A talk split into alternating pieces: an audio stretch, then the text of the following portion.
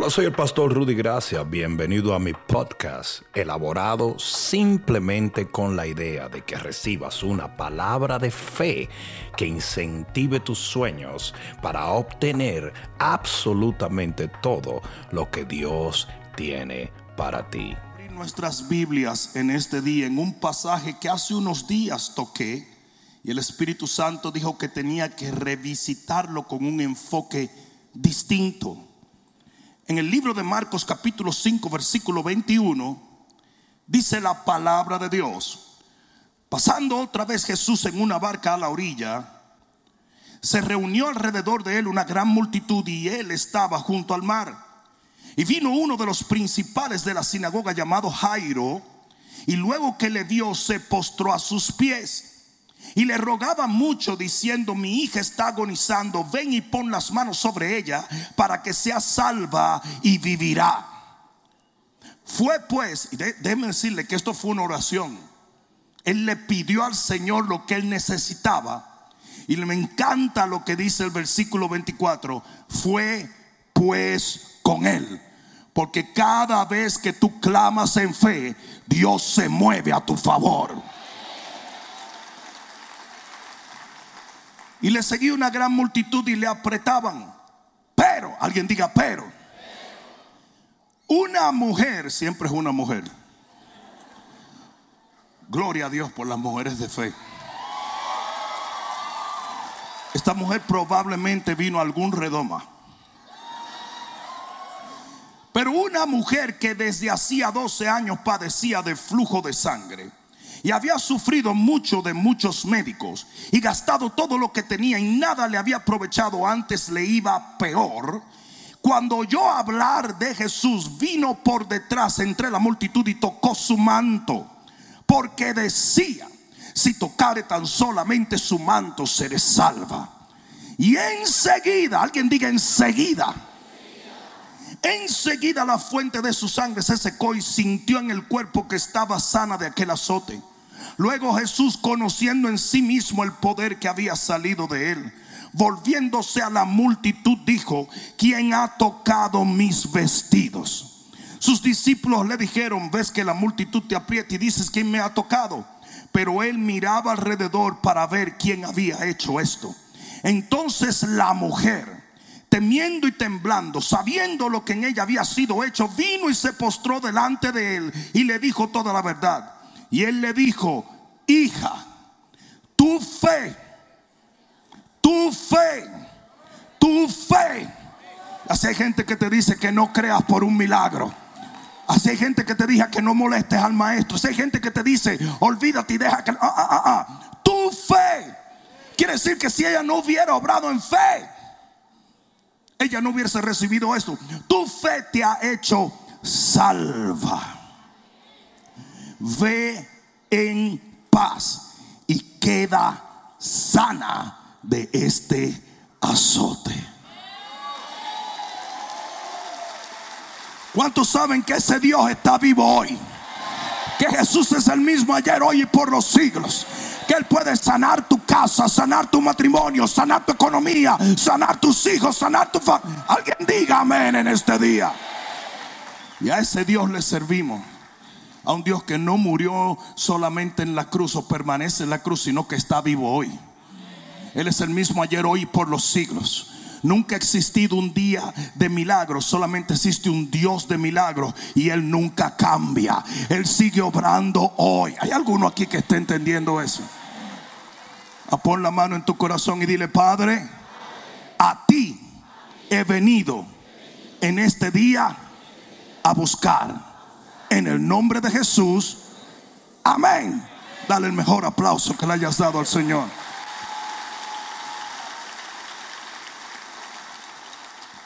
Siéntate un momentito.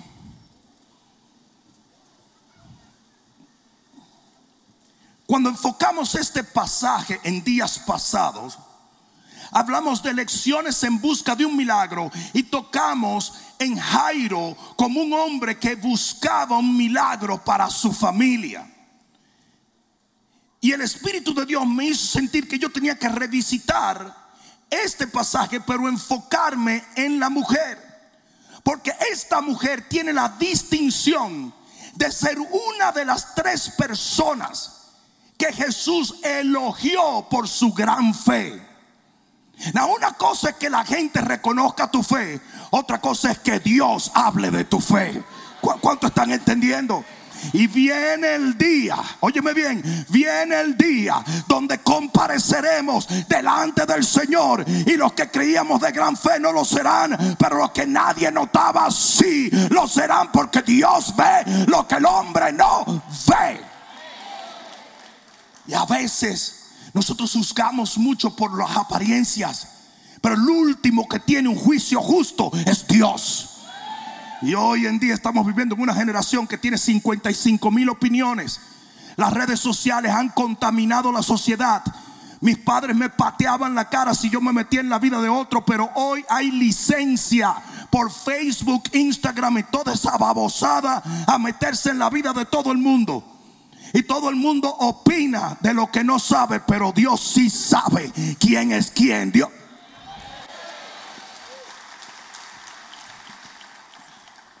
Esta mujer fue una de las tres personas elogiadas por el Señor por su gran fe. De paso aquí entre paréntesis, las tres personas que Jesús elogió por su gran fe no eran hebreos, no eran judíos. Eso se lo voy a dejar allí. Porque no es por tu color de piel o tu pedigrí o tu jerarquía, es por el corazón. El hombre ve lo que está delante de sus ojos, pero Jehová Jehová, Jehová ve el corazón. Y por eso este pasaje está colocado en cuatro de los, en tres, perdón, de los cuatro evangelios. Tres de los cuatro evangelios hablan de la fe de esta mujer. ¿Por qué? Aquí viene. Porque en la Biblia vemos a muchos orar por un milagro. Vemos a otros ayunar por un milagro. Vemos a otros obrar por un milagro. Pero a pocos arrebatar un milagro.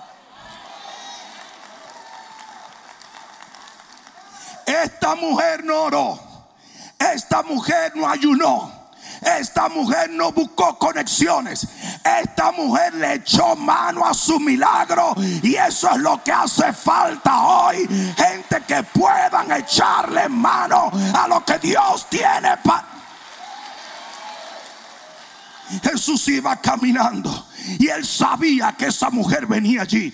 Él conocía su historia, pero él no demandó que ella hiciera una cosa o la otra. Él la dejó que nos diera un ejemplo de que el reino de los cielos sufre violencia y solo los violentos lo arrebatan.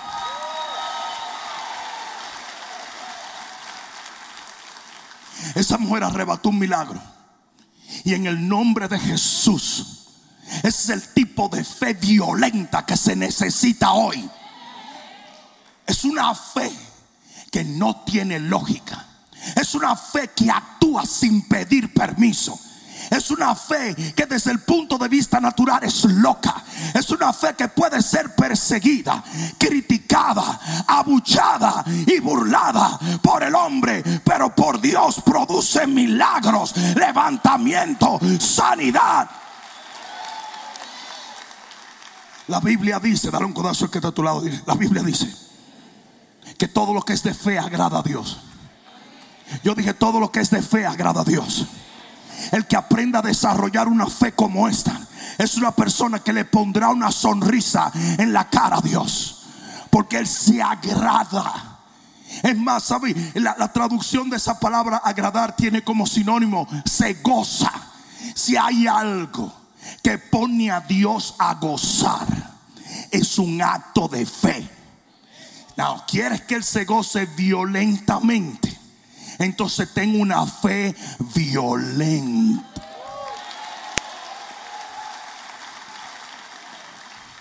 En Mateo 11, 12 dice, desde los días de Juan el Bautista hasta ahora, el reino de los cielos sufre violencia y los violentos. Pues yo estoy hablando de violencia, se van a quedar así como que no es con ustedes los violentos Los violentos, los violentos lo arrebatan. Yo voy a hablar de lo que es arrebatar un milagro. Yo voy a hablar de una fe tan violenta que desafía lo establecido para recibir lo que no es común. Hay gente en este ministerio, hay gente en esta generación que va a recibir milagros que nadie esperó que recibirían, porque son gente que van a aprender a arrebatar. My God, parece que... Aleluya. Yo dije aleluya. Aleluya. La palabra arrebatar dice que, la definición de arrebatar es tomar algo con violencia y rapidez. Por la fuerza y sin exhibir una conducta afable o amable. Es a la mala, mi compadre. ¿Sabe cuál es la traducción en inglés de Mateo 11, 12? The violent taken by force es a la mala, a lo bruto. A lo bruto es como un ladrón cuando te asalta, no te dice, disculpa. Quizás tú tienes más de un celular. Y me encantaría que tú me hicieras una donación celulística. No, te arranca y si le cae te da una pata. Y eso es lo que se necesita. Gente que arranquen y arrebaten sus...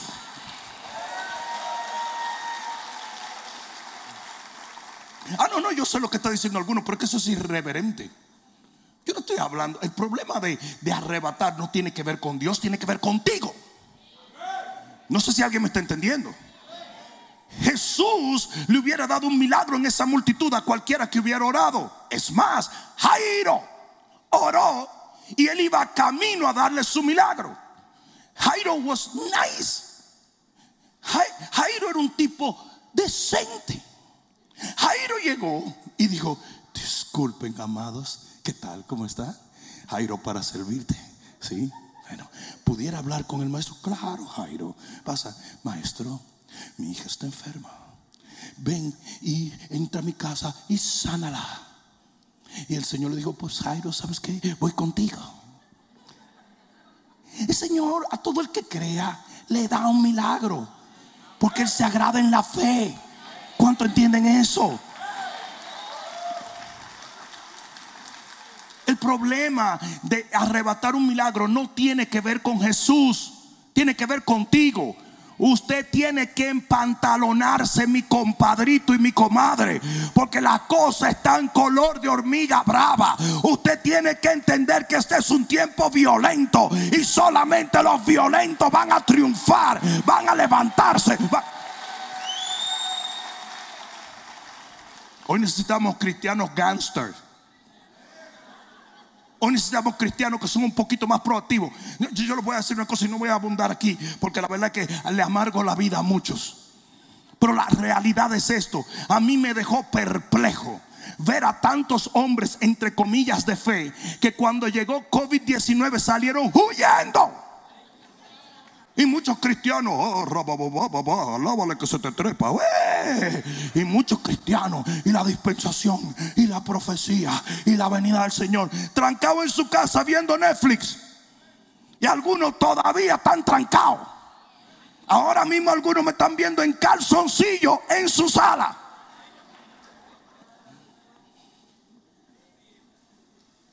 Sí, los abuelos de David nunca se enfrentaron un Goliat. Y nosotros nos estamos enfrentando a demonios que son muchísimos más proactivos que los demonios de antes. No sé si me están entendiendo. No sé si alguien está entendiendo. Y eso va a demandar violencia. Eso va a demandar locura. Eso va a demandar una fe persistente, insistente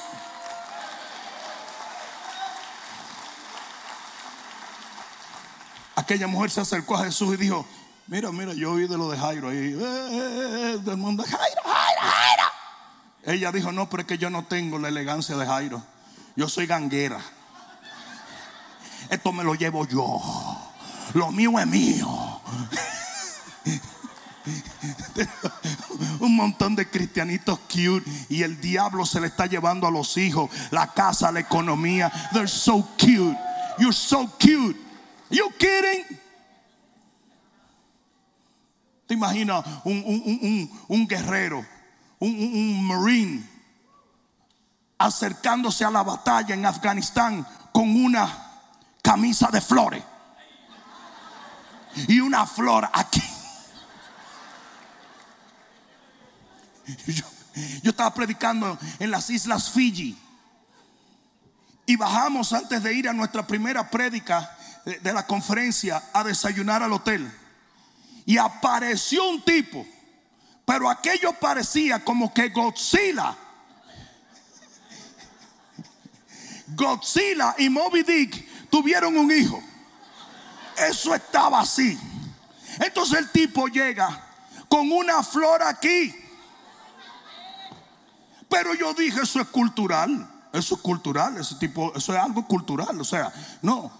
Hasta que el tipo me dice, oh my God, it's such a pleasure to have you here.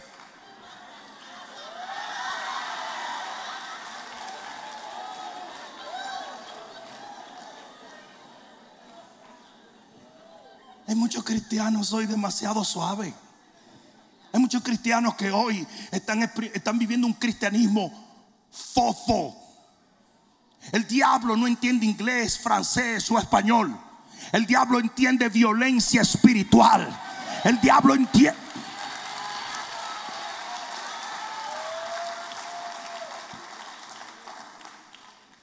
Yo tenía un perro que no obedecía a nadie, pero de alguna manera a mí me obedecía. Pero lo que pasa es que todo el mundo le suplicaba y yo lo amenazaba. Y él sabía que yo podía cumplir con mis amenazas. Yo, ese perro llegó a desarrollar un instinto que cuando yo le decía, ven, y él no venía de una vez, yo le decía, mira, y yo creo que él entendía lo que era esto. Eso, eso era en automático. Era como que yo tenía un control. Y el perro venía. El enemigo es así. Usted no puede, usted no puede tratar de razonar ciertas cosas. Usted tiene que actuar violentamente.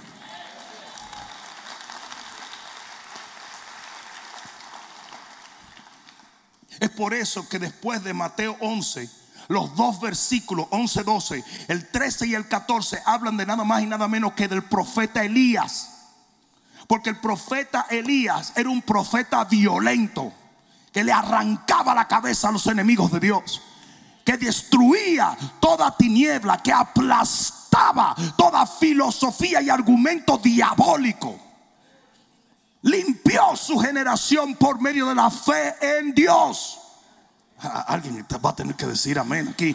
Yo dije, alguien va a tener que decir amén aquí. Una generación tan idiota. Todo el mundo está oprimido. LeBron James tiene 500 millones de dólares y él está oprimido, discriminado. Y el tipo hizo 500 millones tirando una pelotita a un arito. Y nosotros tenemos soldados peleando por esta nación que no hacen ni una mínima parte de lo que hace este anormal.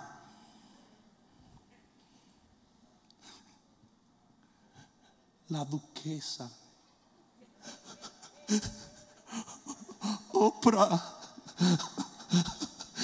Oprah. Estoy tan oprimida. Tengo 100 millones de dólares, me casé con un príncipe, soy una loca vieja.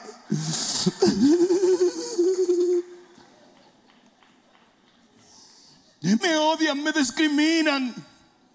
Vive en una mansión de 48 millones de dólares. Y los hijos de ella son Duquito, Duquite, Duquelite, Duquelites, Duquelites. Son Duquelax. Pero ella está oprimida.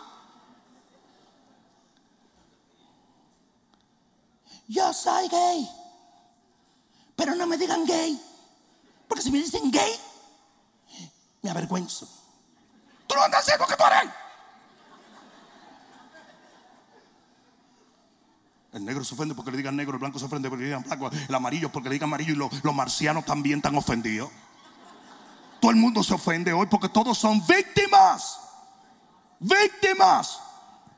¿Qué disparate es ese? Billonarios llorando en televisión. Are you kidding? Es una, una generación de imbéciles. Y la iglesia no puede permitir caer en eso.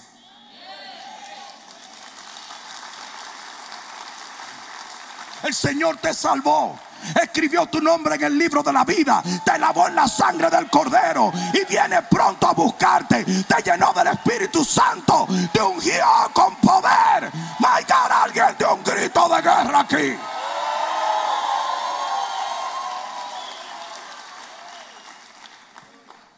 Sí, pero yo llego a la iglesia y me miran mal. Y la gente no me abraza. Y, y, además hubo una hermana que me dijo que...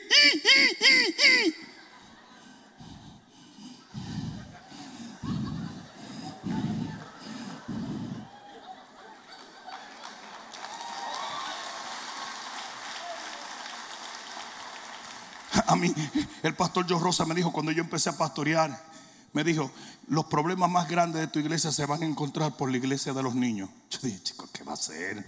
Esos muchachos le damos un té de NyQuil ahí y todos se tranquilizan. No lo hacemos, ¿eh? no lo hacemos.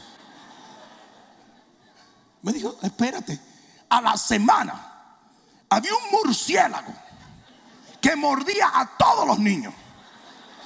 Y me traen como que yo soy Salomón a este murciélago con cuatro muchachos abollados. Parecía que tenía lepra. Y la mamá bien incómoda. Y me dice, acusan a mi niño de murciélago mordedor. Y el niño hacía... Y entonces cuando la mamá se volteaba para hablarme, hacía... Yo decía, mírelo, mírelo. Cuando la mamá volteaba, hacía... No, agarró de relajo. Mira, ni siquiera quiero decir quién es, pero ya te he hecho un hombre. Es uno de los hijos de Edison. No le voy a decir cuál. Pero yo agarraba una cuerda. Y cada vez que me lo traían decía, óyeme bien, óyeme bien. Miren de lado al tipo. Mírenlo. Porque el tipo cuando volteaba, los papás volteaban hacia un zombie. Pero ese es el tipo de, de, filosofía que tenemos cuando somos víctimas de todo. Víctimas. ¿Víctimas de qué? En pantalones, ese compadre. Por eso dice la Biblia, portaos varonilmente. Eso es lo que dice la Biblia. Portaba realmente. No, no, no está hablando de machismo, ni, que, ni de que no seamos sensibles. Pero sí está hablando de una actitud desafiante de carácter. Vete a buscar un trabajo. ¿Y por qué tú quieres de trabajo? Bueno, pues yo porque ya me cansé de ver televisión en mi casa. Entonces, ya cuando me vi eh, quitando Fruit Loops de mi ombligo en la calle, ya como que sentí que era hora de trabajar y ser productivo. Are you kidding? Think anybody is going to give you a job? ¿Tú crees que alguien te va a dar un trabajo? Te quiere una gente que aunque sea mienta y le diga, ¡ja! Yo era un vendedor de plátano. Y cuando yo salía a vender plátano, yo le vendía plátano hasta el presidente. Yo tiraba plátano desde un helicóptero y se vendían. Y, entonces tú estás diciendo, mira, por este tipo, yo no sé si le estoy creyendo, pero me está motivando por lo menos. Estoy que un trabajo, a ver si es verdad. Usted tiene que tener una actitud diferente. Para que la gente te tome como alfombra, usted tiene que tirarse al suelo. ¿Tú oíste eso que yo acabo de decir? Si usted se tira en el suelo, lo van a pisotear. Pues no se tire al suelo. Usted se pone en pie, saca el pecho, sube los hombros y aprende a caminar en fe, entendiendo que usted y Dios hacen la mayoría. Vamos a decir, Dios y usted. Amén. Y esta mujer era media... Esta mujer era... Y ella dijo, no, no, no, no, yo no voy a ir nice como fue Jairo. Yo voy a arrebatar mi milagro. Es increíble cómo esta mujer conocía más al Señor que muchas otras gente. Había una otra mujer similar, que era la mujer sirofenicia, que vino y le dijo, Señor, mi hija está endemoniada. Gracias a Dios de gente que por lo menos reconoce que su familia está endemoniada. No que lo andan excusando. Ese niño me salió con un problemita, no es un tecato. Y hay que echarle fuera ese demonio de Fumanchu que tiene. Y mientras tú sigas ñoñando ese demonio, el demonio se sigue escondiendo. La niña me salió un poco suelta. No, no es un avión. Es un avión. Y hay que, hay que santificarla. El niño me cometió un error, si se robó 10 mil dólares de su trabajo. Eso no es un error, no, eso es un crimen. Empieza a decir lo bonito que se ve la gente vestida de orange. Dice que ora, pastor, para que no lo metan preso. No, hombre, no. No me pidió oración cuando se estaba metiendo 10 mil dólares en el bolsillo. Hello. Entonces la mujer vino y le dijo al Señor, mi hija está endemoniada. Y el Señor dijo, oh, es que yo no le voy a dar mi pan a los perrillos. What? Tú sabes la cantidad de gente que hubiera movilizado un cancel culture for discrimination against Jesus. Porque soy mujer y porque soy sirofenicia él me llamó how, how, how. Entonces, cancel Jesus, cancel Jesus, cancel. No, la mujer no quería ser una víctima. La mujer entendía que en vez de llorar era mucho más poderoso creer. Y eso lo tiene que entender usted, usted y usted y usted. Si ella hubiera hecho semejante babosada, se va de ahí con su hija vuelta loca. Pero por cuanto dijo, no, no, no, no, no, no. Tus hijos no están comiendo mucho de la migaja. Yo voy a recibir un milagro. Jesús dijo, tu hija es sana por tu actitud de fe, por tu arrojo y desafío.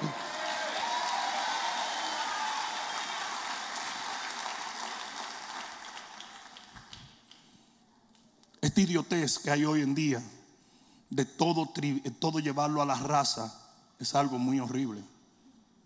No gané el certamen de mis universos porque soy negra. No, no, no.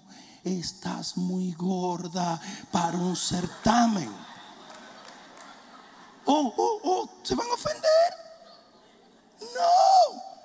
Yo no puedo decalentarme porque no me entraron en el NBA. Porque yo le doy a Michael Jordan por la rodilla.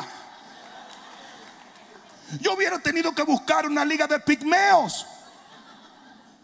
Pero hoy no, la culpa es de otro. Are you kidding? Qué imbecilidad que ahora tiene que haber pilotos mujeres. Are you kidding? En serio. No tiene que ser mujer o hombre.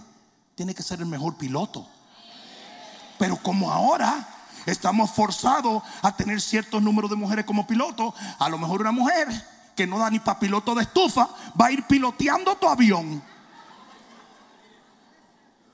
Porque no es por ella haber sido mejor que se ganó eso, sino porque tiene que haber cierto número de mujeres pilotos.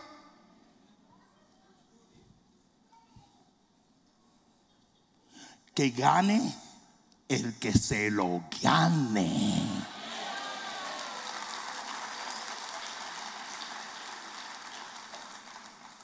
Todas estas imbecilidades y estupideces del mundo moderno. ¿Sabían ustedes que hay 250 presos de seguridad máxima que están solicitando ser trasladados a cárceles de mujeres. ¿Por qué? Porque yo me siento mujer. ¿Y qué tú haces aquí en, en preso? Dicen que yo violé 18 mujeres. Pero en realidad yo lo que quería era que ellas me pintaran las uñas y me dieran secretos de belleza. Y ellas no querían, pues entonces la violé. Pero yo no violaría a nadie siempre y cuando me enseñen a maquillarme. Este es el mundo en el cual estamos viendo. ¿Y saben ustedes qué? Lo van a tener que trasladar. Y cuando esos 250 asesinos y violadores lleguen a esas prisiones, esas mujeres van a ser literalmente maltratadas y destruidas por toda la idiotez. Pero ¿qué pasa? Hoy todo el mundo es una víctima. Usted quiere ser como usted es, sea como usted es, pero no me lo imponga a mí.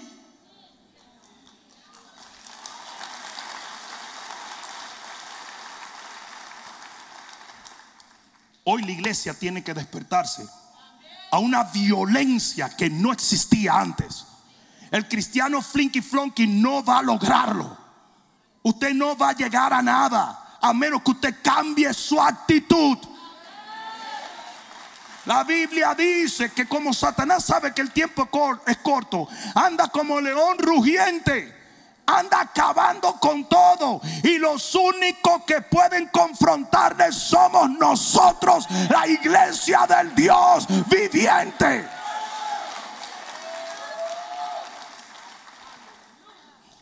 Una generación radical y militante. Una generación que representa a esta mujer con una fe que arrebata, no que pide permiso, ni discúlpenme, ni, ni, ni, ni, shut up. Go get it. Go get it. Go get it.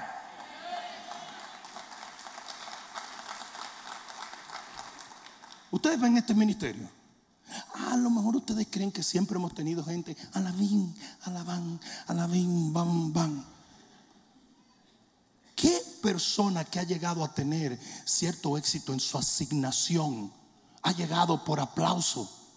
No, hombre, no. Todavía hoy en día Llevo décadas sirviéndole al Señor con integridad. Y cada huele pega que le da la gana hace un video hablando basura de uno. ¿Desde cuándo? Nadie llega a cierto éxito por aplausos. José no llegó al trono porque sus hermanitos y todo el mundo estaban con él, manito, qué orgulloso estoy de que seas faraónico. No, es mediante oposición. Y el que puede triunfar en oposición puede disfrutar la bendición.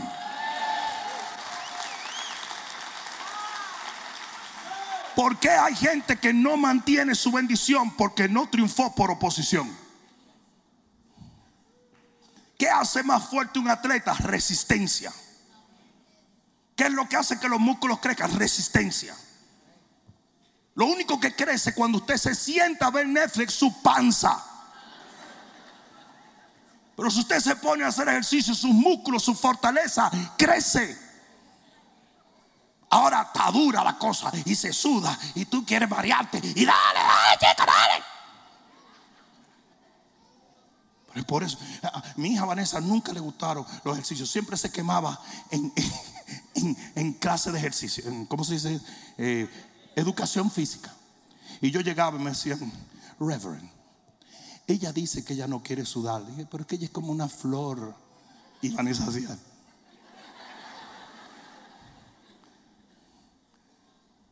Es importante que tú entiendas que nuestra actitud tiene que cambiar. Nuestra actitud tiene que cambiar. Y nosotros tenemos que ver a esta mujer como una persona digna de imitar. Si tú vas a desarrollar una fe violenta, el tipo de fe que arrebata, arrebata las bendiciones. Entonces tú vas a tener que entender que no tiene que ver con Dios, sino contigo. Jesús no planificó que esta mujer le arrebatara el milagro. Él lo sabía, pero no lo planificó. La que arrebató fue ella. Y mucho de esto tiene que ver con lo que esa persona no permite que lo derrote antes de llegar a su milagro. Tú quieres una fe violenta. Tú quieres una fe que arrebata milagros. Tú quieres ver que tu vida en unos meses ha cambiado porque Dios se agrada de tu fe y tú comienzas a recibir lo No te lo van a llevar a la casa. No es Amazon ni Uber Eats. Usted tiene que sudar la gota gorda. Usted tiene que cambiar su actitud. Rapidito. Estas son las características de una persona que arrebata. Número uno, no permiten ser derrotados por su propia historia. No lo permiten. Esa mujer tenía una historia de falla y falla y falla y falla y falla. Pero ella seguía diciendo, pero voy a seguir creyendo y voy a seguir esperando y voy a seguir buscando. Y... Tomás Alba Edison, el hombre que inventó la bombilla, reventó 1800 bombillas antes de encontrar la que era. Y le preguntaron un día, ¿cómo es posible que tú hayas fallado 1800 veces y no te hayas rendido? Y él dijo, no, yo encontré 1800 maneras de cómo no hacerlo. ¿Alguien entendió eso? Usted tiene que persistir. Usted no se puede dar por vencido. Usted no puede perder la fe en sí misma. Colóquenme en la pantalla la historia de la perseverancia de Abraham Lincoln. En el 1816 su familia se vio obligada a abandonar su hogar y tuvo que trabajar para apoyarlos a ellos. En el 1818 muere su mamá en el 1831 fracasó en el negocio. En el 1832 se postuló para la legislatura estatal y perdió. En el 1832 también perdió su trabajo. Quería ir a la escuela de leyes, pero no pudo ingresar. En el 1833 pidió dinero prestado a un amigo para iniciar un negocio y a fin de año estaba en total y absoluta quiebra. Pasó los siguientes 17 años, digan 17 de su vida pagando esa deuda. 1834 se postuló nuevamente para la legislatura estatal y ganó. 1835 estaba comprometido para casarse y su novia se murió. Madre mía, qué fuku. 1836 sufrió una crisis nerviosa total y estuvo en cama durante seis meses. 1838 intentó convertirse en el presidente de la legislatura estatal, pero fue derrotado. 1840 buscó ser elector derrotado. 1843 se postuló para el Congreso y perdió. 1846 se postuló nuevamente para el Congreso y esta vez ganó. Fue a Washington y hizo un buen trabajo. 1848 se postuló para la reelección del Congreso y perdió. 1849 buscó el puesto de oficial de tierra de su estado natal y fue rechazado. 1854 se postuló para el Senado de los Estados Unidos y perdió. Buscó en el 1856 la nominación a la vicepresidencia en la reunión nacional de su partido, convención y obtuvo menos de 100 votos. Nadie lo quería. Pero yo dije, pero alguien diga en el 1860 fue elegido presidente de los Estados Unidos y cambió la historia. Alguien va a tener que darle gloria a Dios por gente que no se rinde jamás. Usted tiene una historia de fracasos. Pero eso no le da a usted la licencia para dejar de creer que viene un día mejor. Pablo decía, olvidando lo que queda atrás, me extiendo hacia lo que está delante. Usted tiene que soltar el pasado y abrazar el futuro. Yo siempre le digo a la gente esto y la gente a veces dice, es un poquito, un poquito visual esto, pues agarra lo que tú quieras. Pues yo digo, los ojos están para adelante, la nariz para adelante, el oído para adelante, la boca para adelante, el pecho para adelante, el corazón para adelante. Y que es lo único que está para atrás.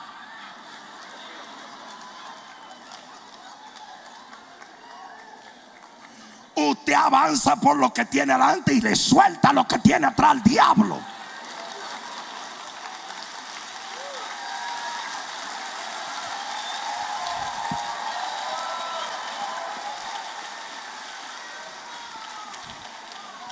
Lo que un carro suelta por atrás envenena, señores. ¿Sí o no?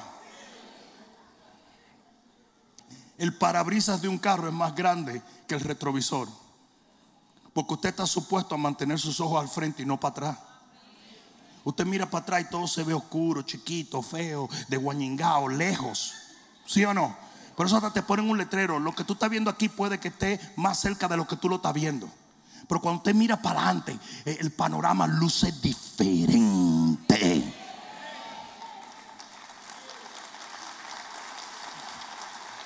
Dos, aquellos que arrebatan no permiten ser derrotados por la tradición o la religión. Una mujer con un flujo de sangre no estaba supuesto a tocar un sumo sacerdote o un hombre santo. Eran consideradas inmundas. ¿Y sabe lo que ella dijo? Me vale tres pepinos lo que diga la gente, lo que diga la religión, lo que diga la tradición. Yo necesito un milagro y lo voy a arrebatar. Tres, gente que arrebata, gente con una fe violenta, violenta, no permiten ser derrotados por la oposición que se presente. En este caso, la gente. La gente va a llegar a ser tu peor opositor. No sé si me están entendiendo. Y esta mujer encontró a Jesús rodeado de un montononón de gente.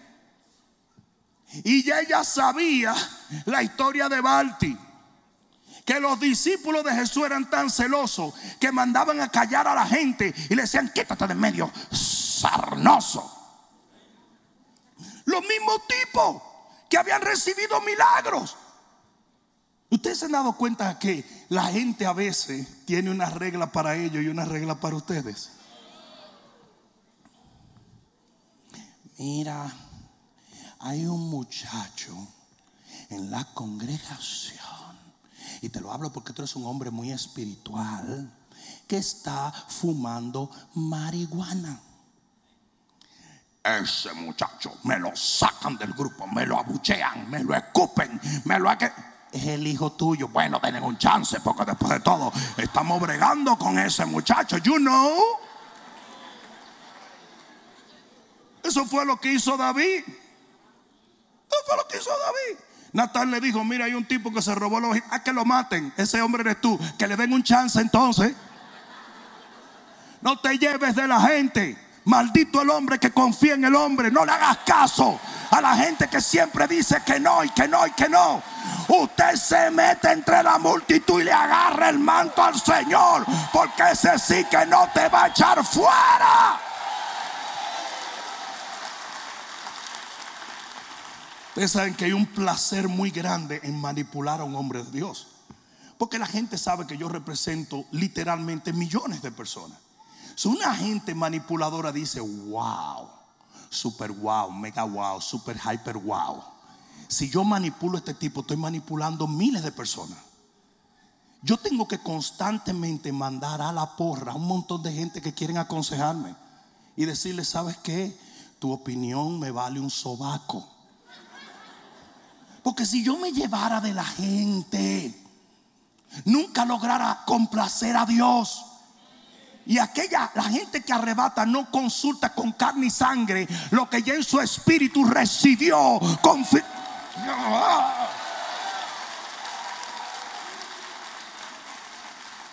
Cuatro, la gente que arrebata un milagro no permite ser derrotado por lo establecido, lo normal, lo rutinario. Nunca Jesús, nunca nadie se había sanado por tocar a Jesús siempre era Jesús que tocaba a la gente.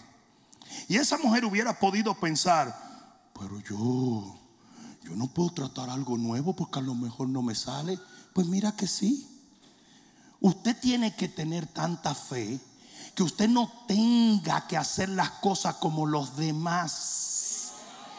No sé si me están entendiendo. No estoy diciendo que te pongas medio weird, medio raro, pero usted tiene derecho a actuar en lo que cree. No sé si alguien me está entendiendo. Y si fallo, pues párese otra vez. Yo, estaba viendo una niña que, que, tenía un problema eh, fisiológico y era que ella no sentía dolor. Y esta niña creció totalmente anormal porque ella no sabía identificar lo que era bueno y lo que era malo para ella. Y es algo muy desconcertante. Los estrellones de la vida te enseñan a no meter el dedo en ese interruptor otra vez. No sé si me están entendiendo. Pastor Claudio Cabrero, un amigo, tiene una cicatriz aquí y dice que a él le agarró con que él quería morder un cable en Buenos Aires, Argentina, donde ellos vivían, de electricidad de un aire acondicionado que había en la sala de su casa. Le dijeron 20 mil veces que no lo hiciera. Hasta que un día logró meterle los colmillos a eso y explotó la electricidad y le partió el labio. De más está decirle que yo prendo un aire delante de Claudio y él sale huyendo. Los estrellones de la vida te enseñan. Te enseñan. Y si tú recibes una lección y te hace más sabio, entonces no fue tan mala la cosa.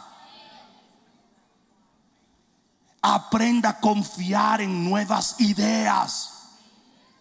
Yo no sé, ustedes saben que yo siempre he dicho, porque ustedes no ven, todos los inventores son alemanes, suecos, ¿verdad que sí? Pocos inventores dominicanos.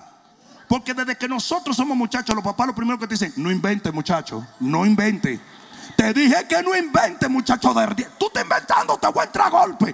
Muchacho, yo soy un genio, pero yo no me atrevo a inventar nada. Hay gente que trata de ofenderme porque yo soy diferente a los demás pastores y no sabe que me están elogiando. Toda mi vida he querido ser distinto, he querido ser yo. There's nothing wrong with that. Usted no debe tener Harley Davidson porque los pastores no tienen Harley Davidson. ¿Dónde está eso? Tercera de Corintios 22. Vaya, baboso, hablarle a otro. Ustedes saben por qué a mí no me gusta que me llamen pastor. ¿Saben por qué yo permití ser ordenado como obispo? Porque nadie sabe lo que hace un obispo.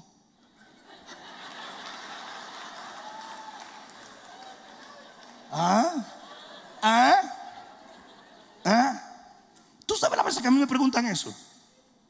¿Y qué es lo que hace un obispo? Yo le digo, obispal.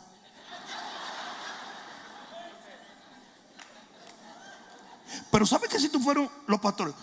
Eh, los pastores de mi país no se ponen jeans. Los pastores de, de donde yo vengo no dicen baboso. Los pastores donde yo vengo no se ponen una camisa como que Tarzán va a salir del pecho de esa jungla.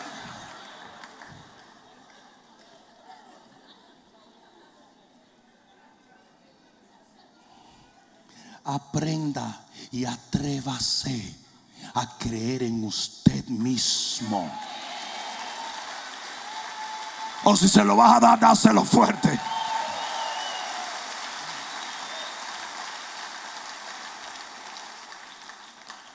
A mí me gusta el brother que toca el piano, que yo no sé dónde está. Pero él tiene un revolú ahí en la cabeza que a mí me encanta. Nadie entiende eso que él tiene en la cabeza. Todavía cuando salga ahora está asustado ahí atrás. Él es él. Y usted tiene que ser usted. Y usted tiene que creer en las ideas que Dios le da a usted. No.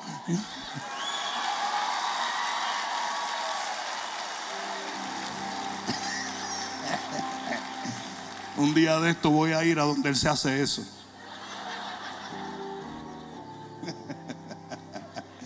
y cuando yo venga, vamos a aparecer los dos albinos del Matrix, Él y yo. No, sea quien usted es. Mahama no puede odiarlo a él por eso que él tiene, ni él puede odiar a Mahama por ese brillo que tiene ese negro en esa cabeza. Mahama pasa, este pasa peinándose 45 minutos y Mahama una hora y 15 dándose brillo ahí. ahí cae un piojo, ¡ah! se mata.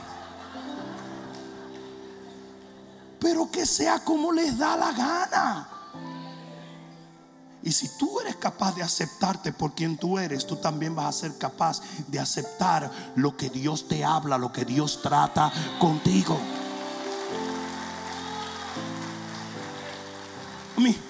Mi equipo es una cosa incongruente. Incongruente mi equipo, incongruente. Pastor Juan Hernández parece un profeta de antaño. Goss creyó que era Luis Palau hoy. ¡Aleluya! ¿Mm? César, César grita y grita y grita y él mismo dice, cállate César. Y Jaime viene suavecito, asustado de Mayra todo el tiempo. Y así tuve como que hay una incongruencia y una cosa. Miren los, dos los, dos, los dos hijos potizos que yo tengo. Uno es chino y el otro es un dominicano atravesado. Y, tú como que dices, ¿qué es esto, mano? Vamos a comer chon fuan su con plátano maduro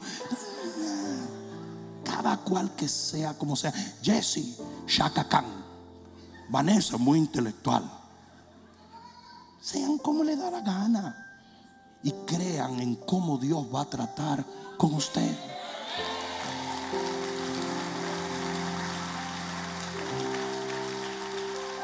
Termino con esto. La quinta cosa de aquellos que arrebatan es que nunca permiten ser derrotados por sus sentimientos. Nunca, nunca. Porque en el momento en que el diablo se dé cuenta que tú tiras la toalla cuando él puede manipular tus sentimientos, él va a hacer de tu vida entera una manipulación sentimental. En lo natural y en lo físico esta mujer no tenía fuerza. Estaba agotada, estaba seca, no tenía sangre.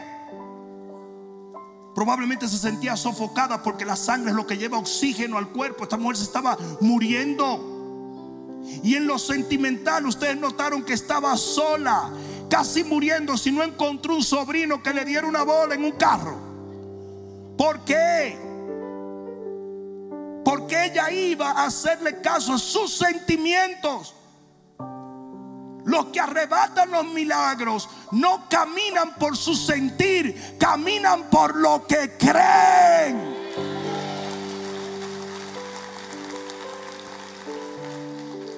Hay momentos donde yo llego de un país. Los otros días llegué de las sierras de Chiapas y el cambio fue muy brusco. Estuve predicando a, a miles de personas en las sierras. Y cuando salí todo sudado me pegó un aire frío. Y algo me pasó. Pero ustedes ni se dieron cuenta. Porque yo era capaz de soltar el pulmón por la boca aquí. Antes que darles a mis sentimientos el poder para manipular lo que yo hago. Yo camino por lo que creo.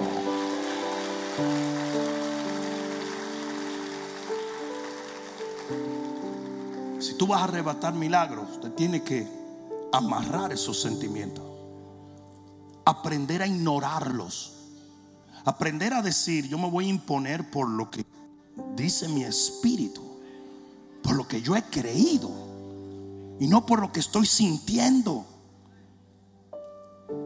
Usted tiene que aprender que aquellos que desarrollen una fe violenta van a ser aquellos que arrebaten las bendiciones en un tiempo tan violento como es este.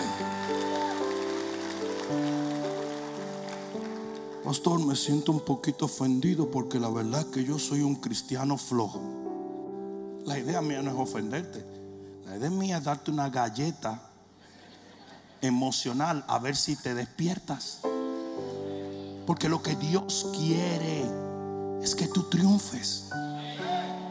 Dios no quiere quedarse con lo que Él tiene para ti. Y si tú no te cuidas, el enemigo te va a borrar, te va a robar más bien, perdón, te va a robar tus bendiciones. Usted tiene que convertirse en una persona violenta. Y aquí es donde voy a terminar. El violento no es una persona que razona mucho. No es una persona que mide tanto las consecuencias. No es una persona que espera. No es una persona que, que hace de cualquier acción para Dios una cuestión donde tienen que venir 50 personas y aconsejarme si debo hacer esto. El violento actúa. Yo dije, el violento actúa. ¿Sabes lo que dice la Biblia? Que David corrió a la línea de batalla. Oye, esto, ¿tú sabes desde dónde David veía a Goliat? Desde el lugar alto. Las trincheras del pueblo de Israel estaban construidas en las montañas y de allí ellos bajaban al valle. Pues él veía a Goliat desde arriba. Pues tú sabes lo que él hizo. Dijo, me voy a mandar a correr para que cuando yo vea esa mole, no me devuelva. Y a veces tú tienes que meterte en algunos líos para ni siquiera tener cómo devolverte.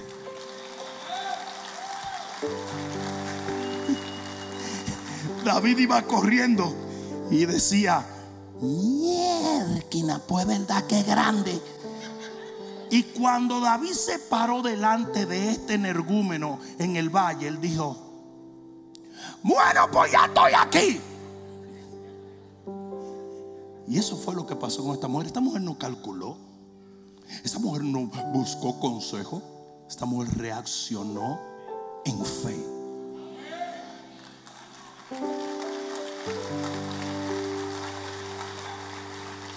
Ponte de pie. Levanta tus manos al cielo. Gracias, Señor. Gracias, Jesús. Gracias, Señor.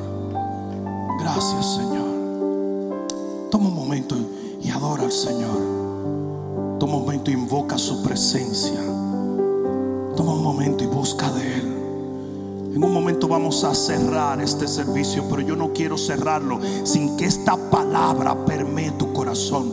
Sin que de alguna manera, cualquiera que fuera el mensaje que Dios quiere llevar a tu corazón, logre llegar allí. Como vamos a terminar muy rápido, yo quiero abrir el altar a cualquier persona que haya recibido este mensaje como un rema de Dios.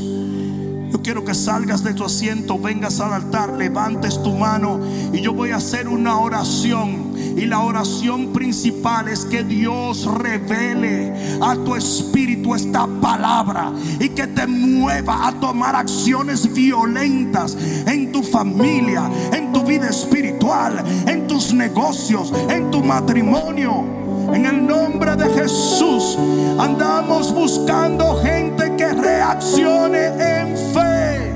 Gente que no retroceda, gente que crea, gente que no tenga temor, gente que avance a pesar de los grandes retos, gente que pueda creer en sí, gente que puede entender que Dios se agrada en obrar en fe,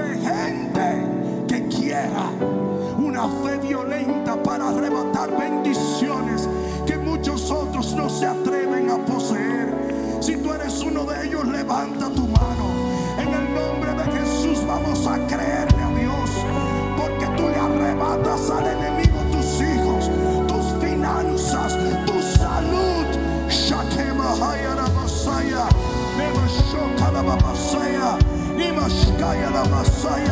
Todo el que pueda orar en el Espíritu en el Espíritu ahora. Vamos, ahora en el Espíritu, ahora en el Espíritu. Nishkoya la babashaya, Nebashkana babashaya, Nebabosoto. Quiero ver gente orando, quiero ver gente orando en el Espíritu. Aleluya, aleluya. En el nombre de Jesús, cancelamos toda obra del diablo y decretamos milagros en el nombre de Jesús. Que Ahí está la unción, Espíritu Santo.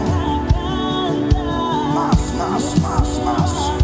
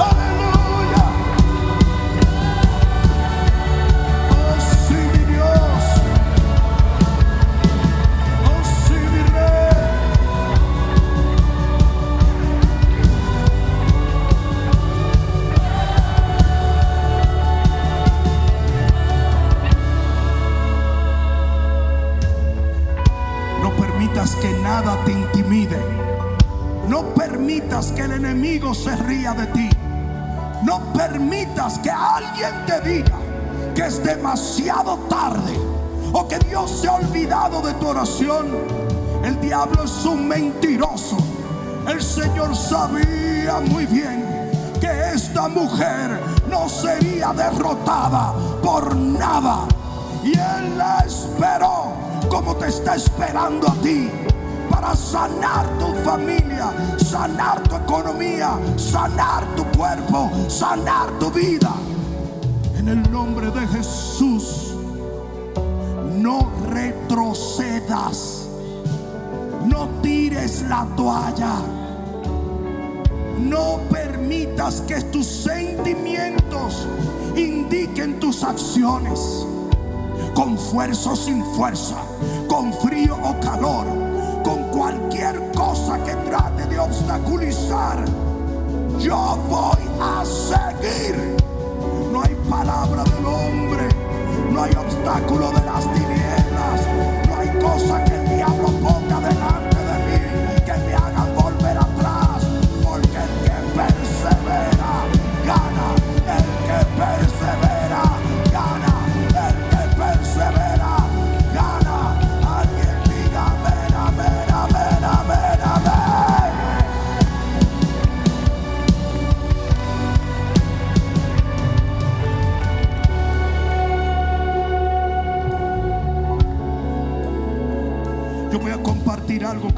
un tiempo atrás.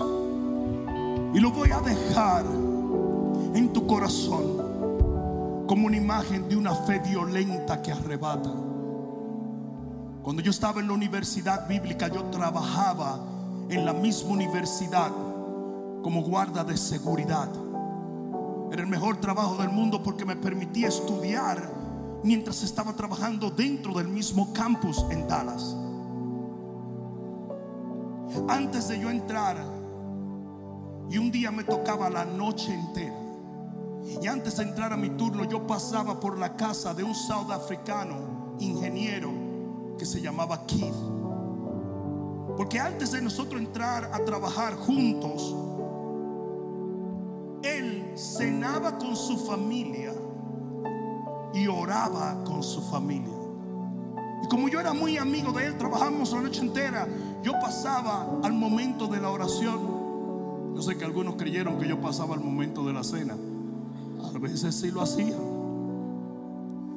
Pero yo recuerdo que cada viernes, cuando orábamos, terminaba la oración de esta manera. Y Padre, yo te doy las gracias de que has sanado la mano de mi hija.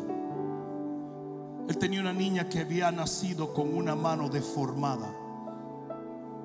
Y él estaba creyendo a Dios violentamente por un milagro. Pasaron dos meses, tres meses, cuatro meses, cinco, seis, siete meses, un año, un año y dos meses. Y ese día, cuando yo llegué a su casa, recibimos una palabra, nos paramos a orar, oramos y su padre repitió las mismas palabras que por todo un año y pico había repetido en fe. Y Padre, te doy gracias por haber sanado la mano de mi hija. Y en el instante en que él dijo esto, como había un silencio rotundo en la sala de esa casa, yo oí literalmente como cuando una gente está mordiendo huesos de pollo. Tú oyes huesos estillándose. La niña tenía la mano deforme y comenzó crack, crack, crack, crack, crack, crack, crack, crack.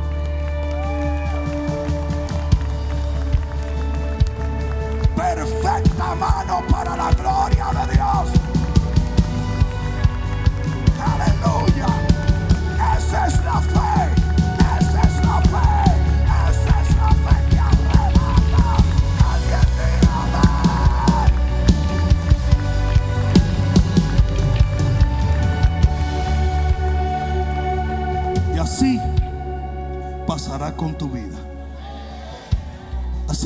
Con tu matrimonio, tu negocio, tu vida espiritual, tu familia, tus emociones.